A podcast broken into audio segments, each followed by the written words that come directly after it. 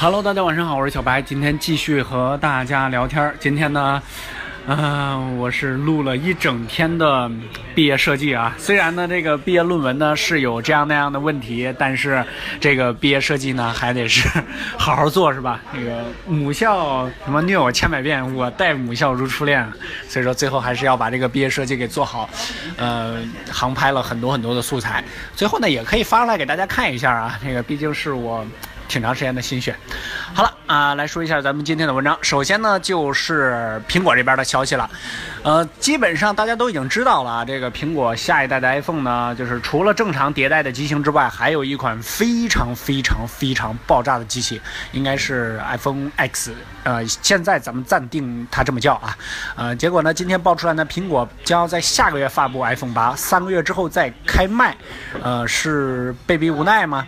呃，我觉得也有这种可能，因为分析一下现在这个苹果的局势啊，其实它现在处在一个青黄不接的阶段，就是 iPhone 七和 iPhone 七 Plus，说实话的提升并不是特别大，尤其是在外观 ID 上，因为现在主要就是外观 ID。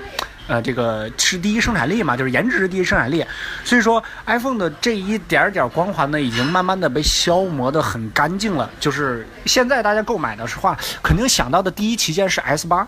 对吧？因为 S 八实在是改进实在太大了，尤其是在 ID 方面，所以说我觉得苹果做出来策略上的调整也是有可能的啊、比如说像那个 Apple Watch 那样，发布了之后明年然后再开卖。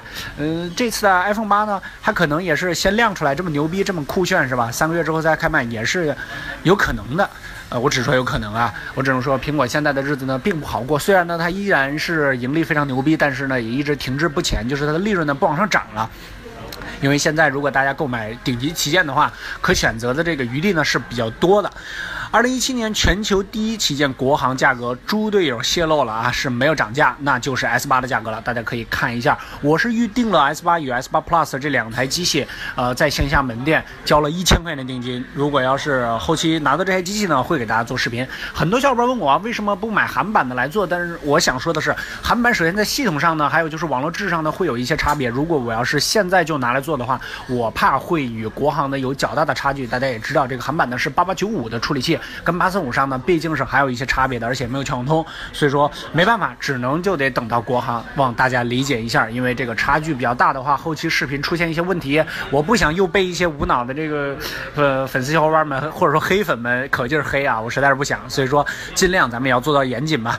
四月手机性能排行榜 Top Ten 前十都是谁呢？大家可以看一下，小米六不是第一啊，小米六竟然不是第一。